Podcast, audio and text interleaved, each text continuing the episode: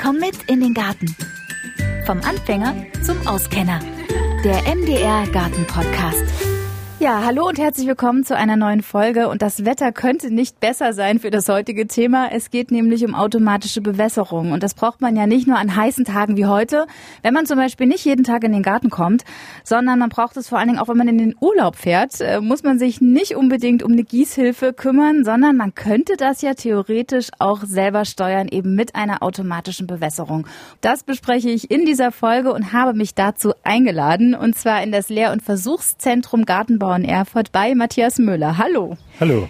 Herr Müller, was machen Sie denn hier genau? Ich bin hier der Versuchsbetriebsleiter und bin für die gesamten technischen Anlagen zuständig, damit unsere Referenten und unsere Meister in ihren Fachbereichen Obstbau, Gemüsebau, Zierpflanzenbau und Gartenlandschaftsbau ihre Versuche machen können. Also damit alles läuft, brauchen die mich. Und ich brauche Sie, damit Sie mir erklären, wie das funktioniert mit der automatischen Bewässerung. Aber es gibt ja da unterschiedliche Möglichkeiten, das Gießen mit Kanne oder Gießstab zu ersetzen. Regenwippe oder Rasensprenger zum Beispiel, oder? Ja, diese Schlagregner oder diese Sprenkleranlagen, die so oberirdisch alles nass macht, die haben natürlich einen sehr hohen Wasserverbrauch und fördern natürlich auch eine ganze Menge Krankheiten. Deswegen sollte man eigentlich dort, wo es geht, auf andere Bewässerungssysteme zurückgreifen. Und eines dieser Bewässerungssysteme ist zum Beispiel die Tröpfchenbewässerung. Und automatisch wird es erst, wenn man das jetzt irgendwie nach Zeit steuert, dass man irgendwie programmieren kann, jetzt geht die Bewässerung an und jetzt geht die Bewässerung wieder aus. Okay, das könnte ich ja mit so einem Sprenger machen. Das könnte man mit so einem Sprenger machen. Aber das ist ja überall jetzt so, wir müssen Wasser sparen. Und das ist ein Verfahren, was nicht sehr wassersparend ist. Wenn Sie da flächig Wasser ausbringen, was macht natürlich die Sonne? Ein Großteil dieses Wassers kommt nicht der Pflanze zur Verfügung, sondern verdunstet auch gleich wieder. Deswegen ist es besser, auf andere Bewässerungssysteme einzugehen. Okay, dann tun wir das doch, weil wenn ich an automatisches Bewässerungssystem denke, muss ich ganz ehrlich sagen, bin ich nicht wirklich beim äh, Regner, sondern ich bin schon beim Schlauch, der irgendwie an so ein Automat angeschlossen ist und ähm, ich glaube, das ist auch das, was für den Garten Sinn macht, auch gerade im Hinblick auf Wassersparen. Also wie funktioniert so eine Tröpfchenbewässerung genau? Tropfbewässerung ist eine punktuelle Bewässerung. Man kann das mit Einzeltropfern machen. Es gibt da ganz verschiedene Systeme. So aber wichtig ist, dass das Wasser an einer Stelle immer wieder tropft. Das Ergebnis ist dann, ähm, man hat eine, eine feuchte Zone und darüber hinaus hat man auch trockene Bereiche. Äh, ist das ganz wichtig, dass so eine Wurzel nicht vollkommen immer durchnässt wird, denn wir brauchen auch immer Luft im Boden. Und das ist mit einer Tröpfchenbewässerung gewährleistet. Also ich habe eine feuchte Zone und eine Trockenzone. Und die Wurzeln richten sich danach aus. Also dort, wo das Wasser ist, ziehen sich die Wurzeln auch hin. Aber es gibt, wie gesagt, diese Trockenbereiche. Und wichtig ist dann eine gewisse Regelmäßigkeit.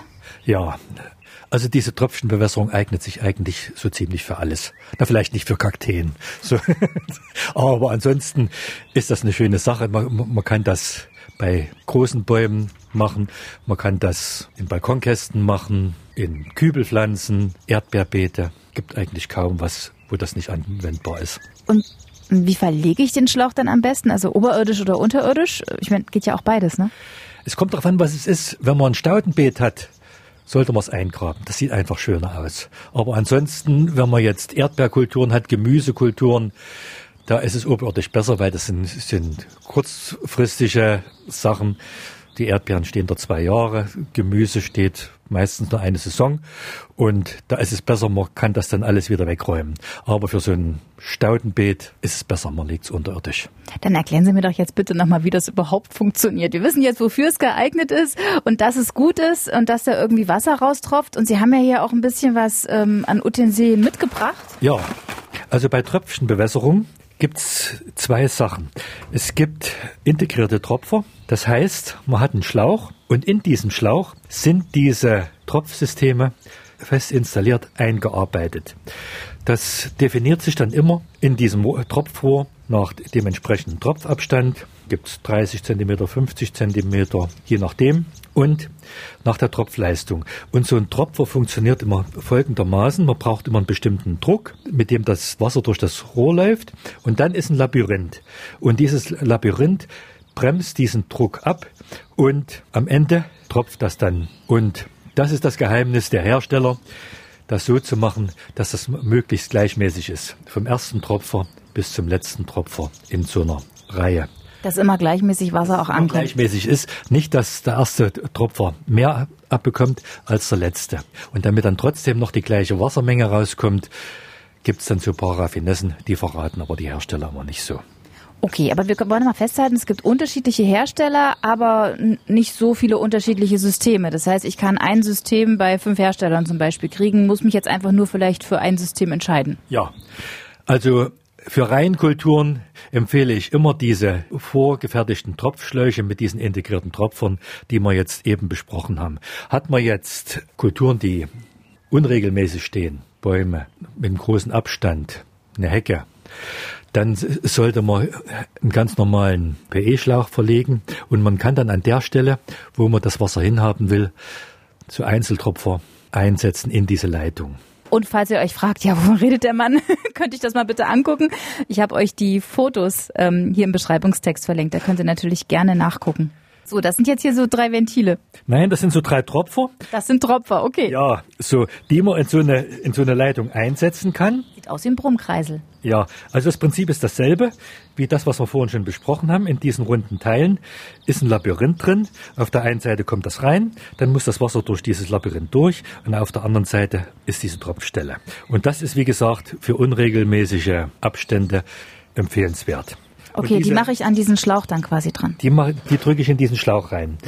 Und diese Tropfer, die unterscheiden sich dann immer noch in der Tropfleistung. Das heißt, die sind dann immer definiert, entweder in zwei Liter pro Stunde oder in vier Liter pro Stunde oder in acht Liter pro Stunde. Das lässt natürlich viel Spielraum offen, wenn man Pflanzen hat an einer Leitung, die einen geringen Wasserbedarf haben, steckt man nur einen zwei Liter Tropfer rein. Und wenn dann danach was kommt, was einen höheren Wasserbedarf ist, kann man vier Liter Tropfer eindrücken in diese Leitung oder man macht ihm zweimal zwei Liter. Das würde auch gehen. So auf alle Fälle ist man da sehr variabel und diese Einzeltropfer, die eignen sich auch sehr gut, wenn man jetzt Kübelpflanzen hat zur Bewässerung. Und dann muss das Ganze ja noch irgendwie an den Wasserhahn angeschlossen werden. Ähm, was gibt's da zu beachten? Ein Wasserhahn hat üblicherweise einen Druck von circa 4 Bar. Es gibt Tropfsysteme, die mit diesen 4 Bar gut zurechtkommen. Ansonsten muss man dann immer noch einen Druckminderer einsetzen, der den Wasserdruck runter reduziert auf den gewünschten Druck, was weiß ich, 2 Bar, anderthalb Bar oder so, wie man das will. Man kann natürlich auch, wenn man jetzt keinen Wasserhahn zur Verfügung hat, natürlich das über ein Fass machen und eine Pumpe. Aber bei den Pumpen muss man auch immer ein bisschen darauf achten, dass diese Pumpen auch diesen Druck bringen. Drucktauchpumpen zum Beispiel, die dann einen Druck von zwei Bar bringen oder drei Bar. Das gibt's schon, aber man muss es wissen und beachten, dass die Pumpe zu dem Tropfsystem passen muss. Okay, gut, dass wir darüber gesprochen haben. Also muss ich da auch noch drauf achten, wenn ich mir so eine Tröpfchenbewässerung in den Garten holen will. Das heißt aber, wenn es auch mit so einer Pumpe geht und einem Fass, ginge das ja dann auch auf dem Balkon. Kann ich ja getrost in Urlaub fahren und könnte meine Pflanzen, meine Balkon- und Kübelpflanzen über so einen Tröpfchenschlauch versorgen, oder? Ja, theoretisch geht das. Aber jede Technik hat doch immer eine Fehlerquote, sagen wir mal so. Also auch bei uns ist es so, wir haben sehr viel automatisiert hier in, in unserer Versuchsgärtnerei, aber trotzdem kommt immer am Wochenende ein Gärtner und kontrolliert mal. Deswegen mein Tipp, vertragen Sie sich trotzdem mit Ihren Nachbarn, dass er wenigstens mal guckt. Das heißt, im Garten sollte ich natürlich auch gucken, ob das dann funktioniert. Ja, auch da ist es gut, wenn der Nachbar mal guckt, so wenn Sie Ihrem Nachbarn das, das ganze System erläutern und der kann da mal gucken und weiß sich dann auch zu helfen. Das finde ich schon wichtig. Und wie viel Wasser kann man damit sparen? Die Hersteller sprechen so, dass man 70, 60 bis 70 Prozent Wasser einsparen kann. Doch, so viel? Ja. Ja gut, wenn man dann die Wasseruhr zu Hause oder auch im Garten dadurch ein bisschen zum Stehen bringt, ist das natürlich auch nicht schlecht. Also automatische Tröpfchenbewässerung, jetzt nicht unbedingt nur, wenn man in den Urlaub fährt oder ähm, keine Lust mehr hat auf Gießkannen schleppen oder es vielleicht doch mal vergessen hat an heißen Tagen, sondern auch einfach aus Umweltgründen, um, um Wasser zu sparen. Äh, interessant, wusste ich nicht. Finde ich tolle Erkenntnis. So ein Aspekt muss ich dabei noch sagen als Vorteil zu einer großflächigen Beregnung. Wenn Sie, wenn Sie großflächig beregnen, haben Sie, wenn, der Boden dann antrocknet, immer wieder eine Kruste. Und diese Kruste, die müssten sie natürlich auch immer wieder hacken. Also wenn ich direkt, äh, dann muss ich das nicht, weil ja immer wieder Wasser reinkommt. Das kommt ja im Prinzip dann gar nicht dazu, richtig auszutrocknen und eine Kruste zu bilden. Ja, ja. Man hat das Wasser ja nur an, an dieser einen Stelle. Das ist ja toll. Das heißt, ich kann mir mit so einem Tröpfchenschlauch ja auch noch das Hacken ersparen. Das finde ich gut. Also nicht ganzes Hacken ist Unkraut. Kommt ja dann doch ab und zu mal ein bisschen, aber nicht so viel. Ach, das ist auch noch ein Vorteil, dass das Unkraut weniger wächst? Naja, wenn, wenn sie großflächig beregnen, dann kommt natürlich auch der ganze Unkrautsamen zur Keimung und das müssen Sie natürlich dann auch wieder mit zusätzlich hacken. Ach, Herr Müller, ich weiß nicht, ich ähm, bin jetzt schon Fan von dem Tröpfchenschlauch. Lassen Sie uns über die Kosten reden. Was kostet sowas eigentlich? Das geht so bei 80 Euro los. Da müsste man sich natürlich ein bisschen informieren. So, es gibt verschiedene Hersteller, die das so als Set anbieten und ja, nach oben gibt es keine Grenzen. Wenn man das autom automatisieren will, eine Zeitsteuerung einbauen will, also dann können es auch schon ein paar hundert Euro werden.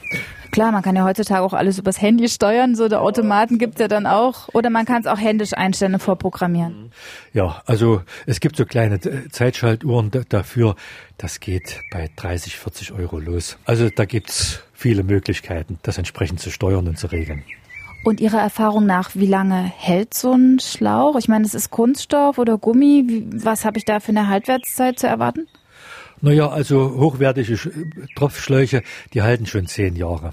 Kann man schon damit rechnen. Und muss man bei diesem Tropfsystem auch noch irgendwie auf Wasserqualität achten? Also so Härtegrade muss man bei der Waschmaschine auch. Ist, ist beim Tropfsystem? Ja, also ist nicht nur die Wasserhärte entscheidend. Wenn man jetzt eine Zisterne hat und Dachwasser nutzt, hat man natürlich Algen, Staub etc. Und das muss man natürlich auch rausfiltern. Also zu so einer Tropfbewässerungsanlage gehört immer ein Druckminderer und ein entsprechendes Filtersystem. Und diese Filter muss man natürlich auch regelmäßig sauber machen. Darüber hinaus, wer einen Brunnen hat, der wird natürlich wissen, dass das Wasser hier sehr, sehr kalkhaltig ist.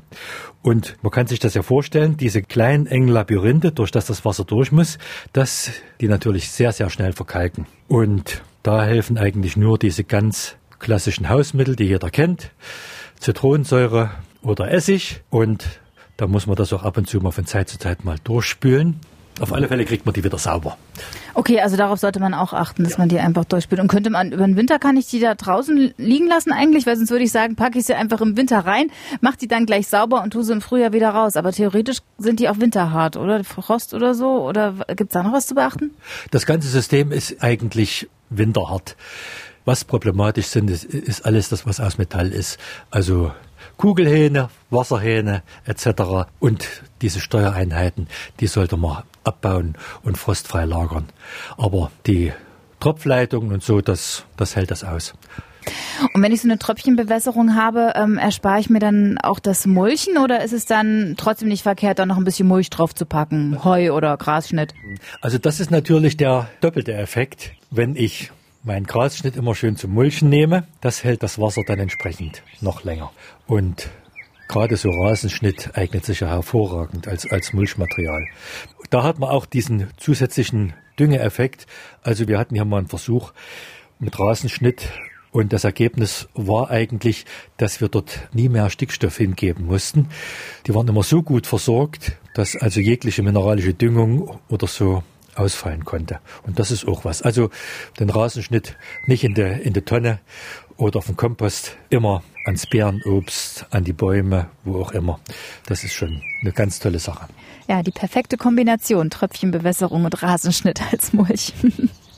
Also Sie würden sagen, Tröpfchenbewässerung braucht man auf jeden Fall im Garten, nicht nur wenn man in den Urlaub fährt oder wenn man keine Lust mehr hat, Gießkannen zu schleppen. Es ist auch einfach gut für die Umwelt, weil ich Wasser spare und auch gut für die Pflanzen, weil sie keine Staunässe kriegen, wenn ich es richtig einstelle. So ist es, genau. So würde ich es auch so sehen. Ich muss da mal drüber nachdenken, ob ich mir sowas nicht auch in den Garten hole. Es ist ja echt nicht nur eine Arbeitserleichterung, sondern ich finde, das eigentliche Argument ist ja auch das Wassersparen. Das ist schon wirklich toll. Vielen Dank. Ich danke auch. Und in der nächsten Folge, da kümmern wir uns um Pflanzen, die gar nicht so viel Regen brauchen, beziehungsweise die auch nicht unbedingt ein Bewässerungssystem nötig haben. Denn es geht um Kiesgärten. Nicht zu verwechseln mit den Gärten des Grauens, von denen man ja auch schon so gehört hat, diese Schottergärten. Es gibt auch Gärten, die ganz viel Stein haben. Da soll das so sein und das macht auch Sinn. Und das hört ihr in der nächsten Folge.